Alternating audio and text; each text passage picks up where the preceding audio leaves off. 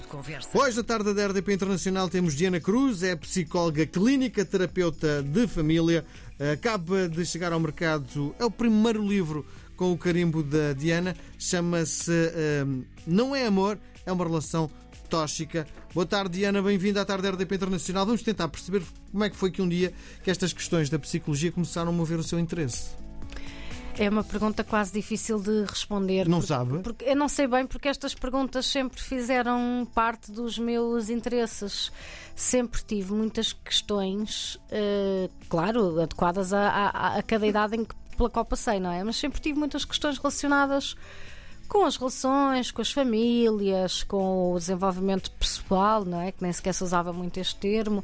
Vi sempre a minha vida ligada à psicologia sem saber muito bem porquê. A minha avó dizia quem há de ser já há de nascer.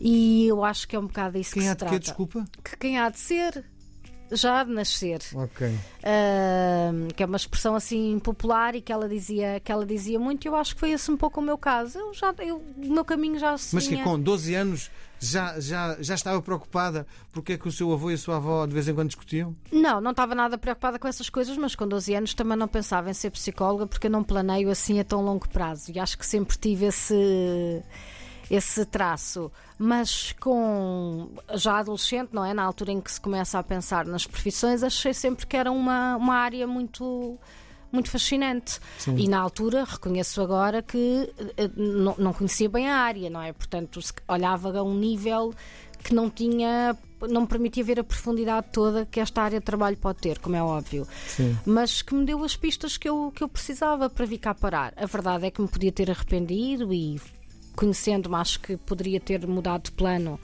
com relativa facilidade, mas nunca, nunca, hum, nunca senti essa necessidade, nunca precisei disso. Pelo contrário, cada vez mais acho que estou onde tenho de estar. Hum. O psicólogo está sempre a trabalhar, isto é, consegue estar descontraídamente a conversar comigo, por exemplo, sem estar a olhar para o meu traço de personalidade. Perfeitamente. O psicólogo consegue. Bem, não posso falar dos psicólogos, posso falar de mim. Eu consigo perfeitamente estar em qualquer lado sem estar a trabalhar e até esquecer-me que sou psicóloga.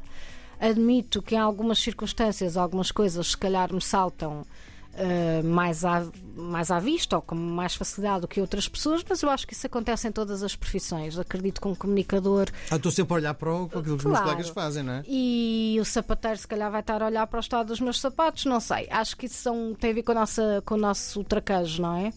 Mas Com a uma- nossa tarimba. a, a Diana teve o cuidado de chegar mais cedo, nós conversámos imenso. Eu tenho a certeza que a Diana já olhou para mim com olhos de terapeuta.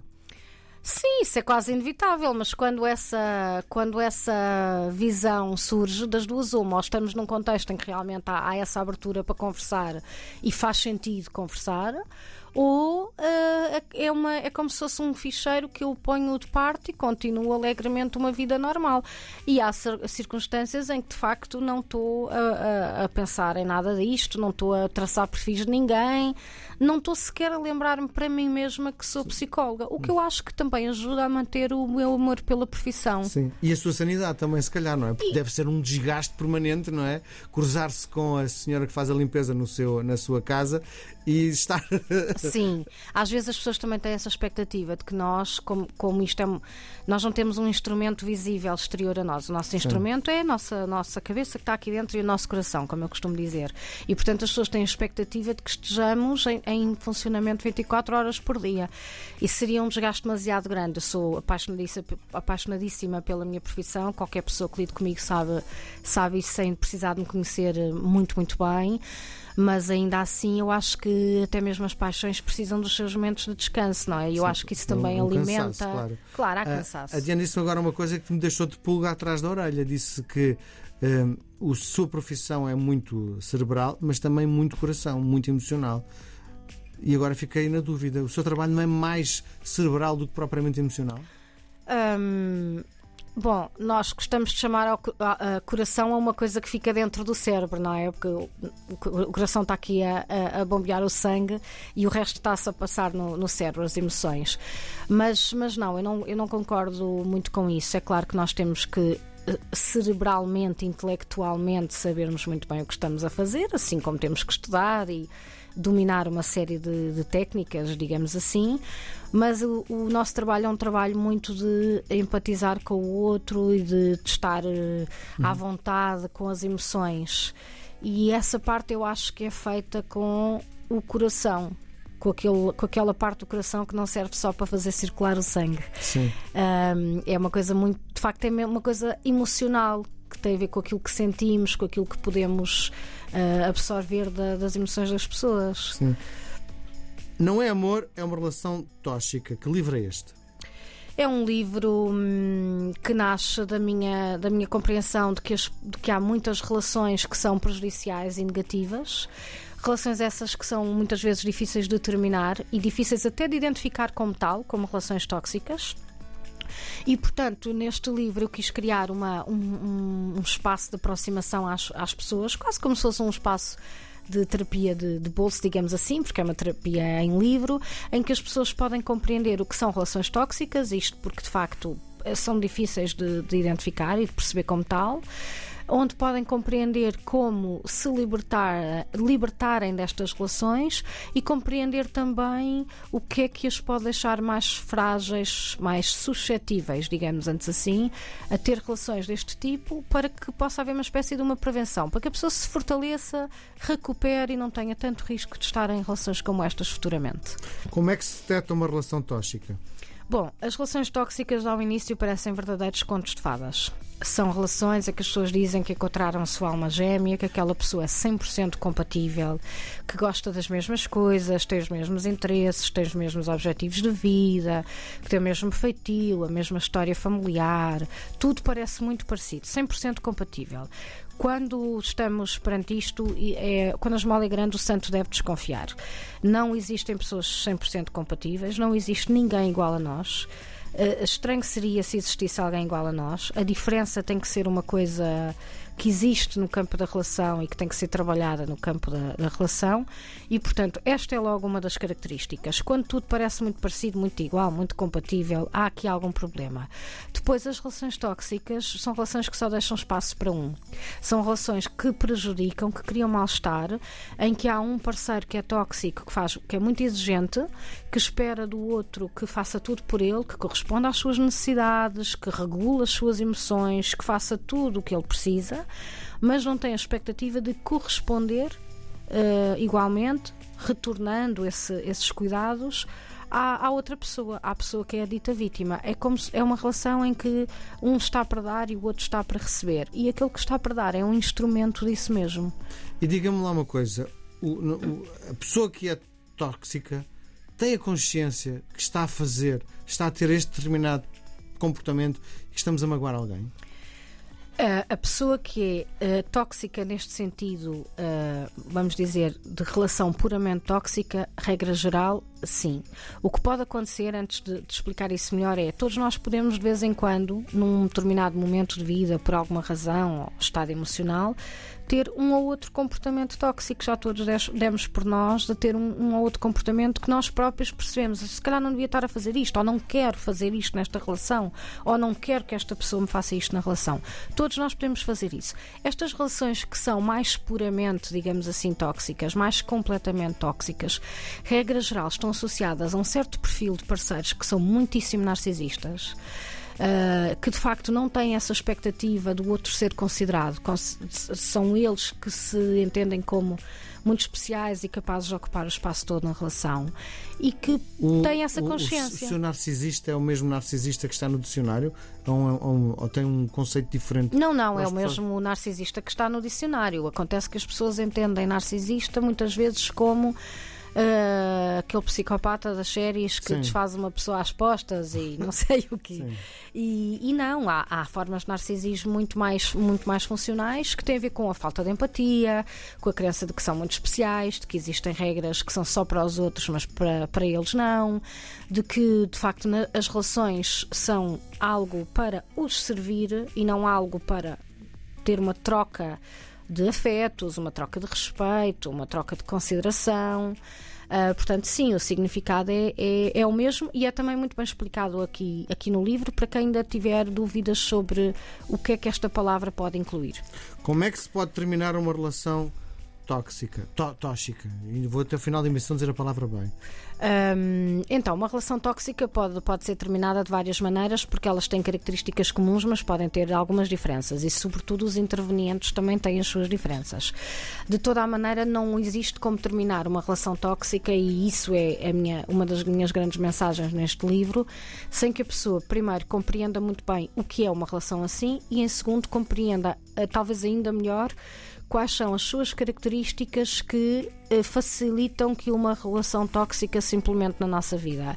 Então eu diria que para sair de uma relação tóxica o essencial é fortalecer essas características, é ajudar a pessoa a ser mais resiliente, a ter uma maior noção dos seus limites. Estabelecer limites é muito importante, saber o que é que é aceitável para si e inaceitável é muito importante. É muito importante perceber estas, estas, estas noções de amor. O amor dá trabalho. O amor não é uma coisa de agora tropecei numa pessoa igualzinha a mim, isto é uma, um conto de fadas. O amor não é isso. Isso é uma visão. Então o que é o amor?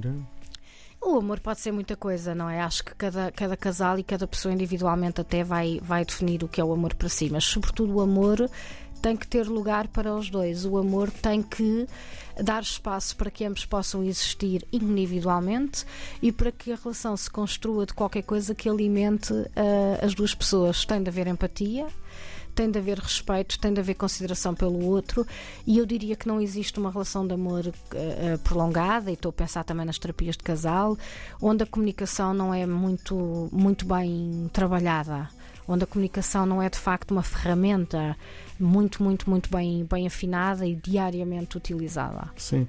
Uh, sinto que este livro é feito para mulheres.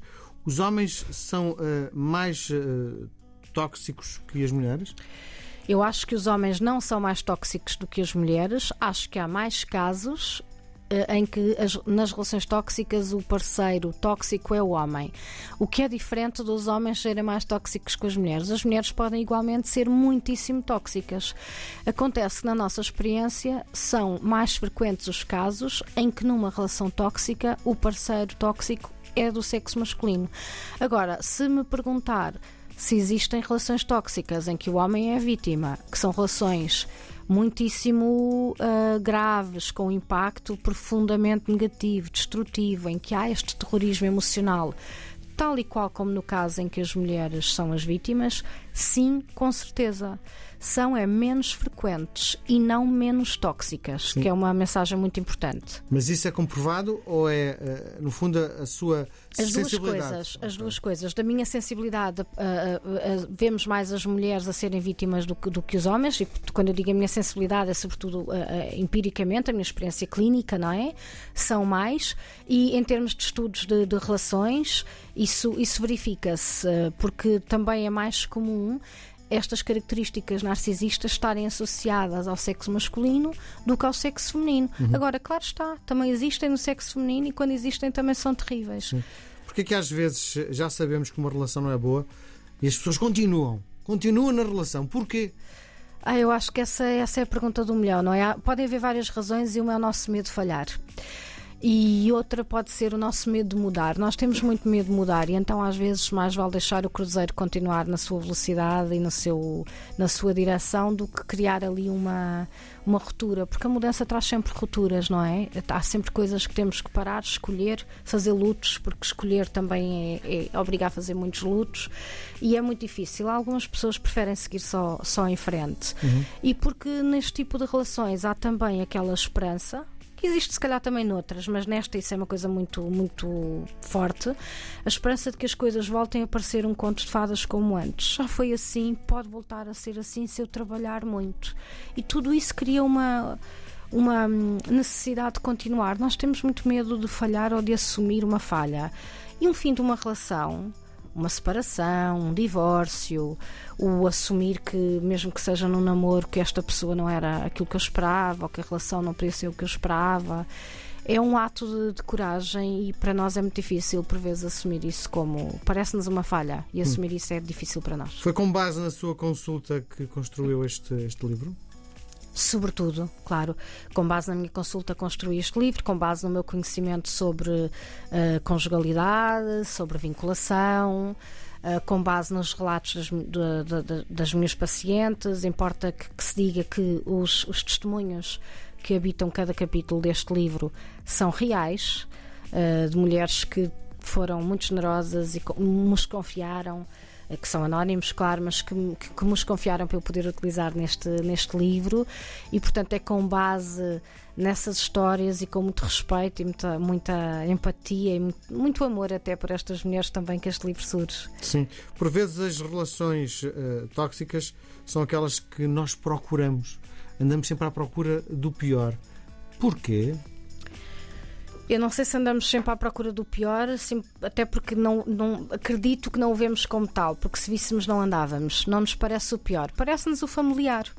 Acho que eh, nós tendemos, todos nós temos padrões, porque é assim que funcionamos como humanos, e nós tendemos para esses padrões e esses padrões quase sempre um, são, são algo construído, são conjuntos de comportamentos construídos a partir da nossa experiência de vida e de relações anteriores. O que nós fazemos é procurar aquilo que já conhecemos, o familiar que nem sempre foi ótimo, porque a nossa vida é difícil e as nossas relações anteriores e familiares e tudo mais, e, e também internas de, de, nós connosco mesmos, são às vezes difíceis. Sim. Nós procuramos o familiar, acho que não o pior, porque se, se nós soubéssemos que era o pior, acredito que não procurássemos assim. Já percebemos que grande parte destes testemunhos são testemunhos reais, não é? De pessoas que a procuram. Todos os que estão no livro. Sim, de que é que se queixam quem a procura?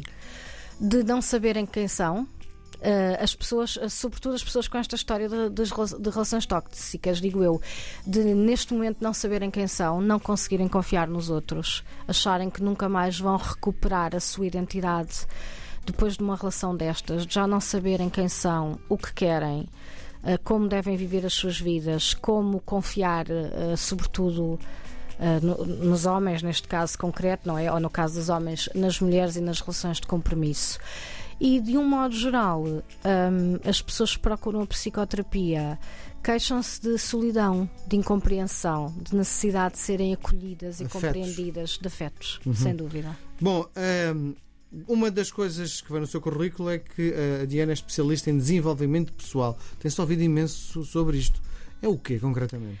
Pois é, tem-se ouvido muito sobre isso e, e, e em, em, maneiras que, que, de facto não, hoje em dia não são as mais positivas porque estão muito associadas a umas ideias de coaching que não se sabem Sim. o que é e, que, e que, que, muitas pessoas que falam dele também não estão habilitadas para saberem o que é nem para o fazerem. O desenvolvimento pessoal é uma coisa sobre a qual sempre se falou, mas nunca se utilizou esta expressão para para vender nada como, como se utiliza agora. O desenvolvimento pessoal é a nossa capacidade de nos conhecermos melhor e de sabermos utilizar melhor ferramentas afetivas e intelectuais que estão ao nosso dispor. A nossa capacidade de comunicar, de nos relacionarmos com os outros, de compreendermos as nossas fragilidades, de nos tornarmos mais resilientes. Tudo isso é desenvolvimento pessoal. Tudo o que nós estamos a fazer todo o dia é desenvolvimento pessoal. Eu gosto de acreditar que até este bocadinho que estamos aqui os dois nos vai ajudar a desenvolver em algum aspecto, que não será tão grande como noutras experiências de vida, mas que vai ter o seu impacto. Aquilo que eu lhe proponho agora é uma partida de ping-pong, é um jogo de palavras. Que medo. Eu vou-lhe sugerir dois conceitos, uma delas até são três. Uh, dos uh, conceitos que lhe sugiro, uh, escolha um deles, pode escolher os dois, pode inventar um terceiro ou então não responder. Vamos jogar? Vamos, bora. Doentes, pacientes ou clientes? À falta de melhor, pacientes. Saudável ou tóxico?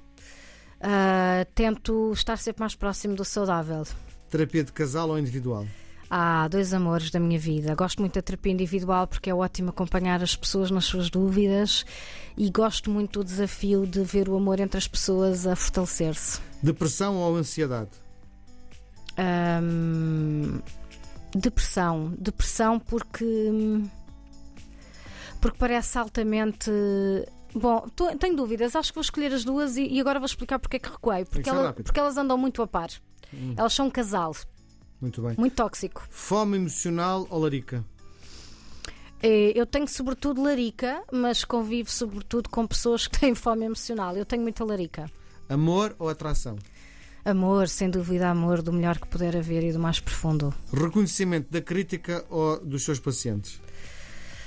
Uh, reconhecimento da crítica e conforto pelo bem-estar dos meus pacientes. Em livro ou em consulta? Em consulta. Esquerda ou direita? Direita. Ping ou pong? Ping-pong, que é para a interação nunca acabar. Muito bem. Diana Cruz, autora do livro uh, Não é Amor, é. Uh... Uma relação tóxica. Isso, isso. Foi um prazer imenso tê-la aqui. Muito, Muito obrigada, para mim também. Obrigada.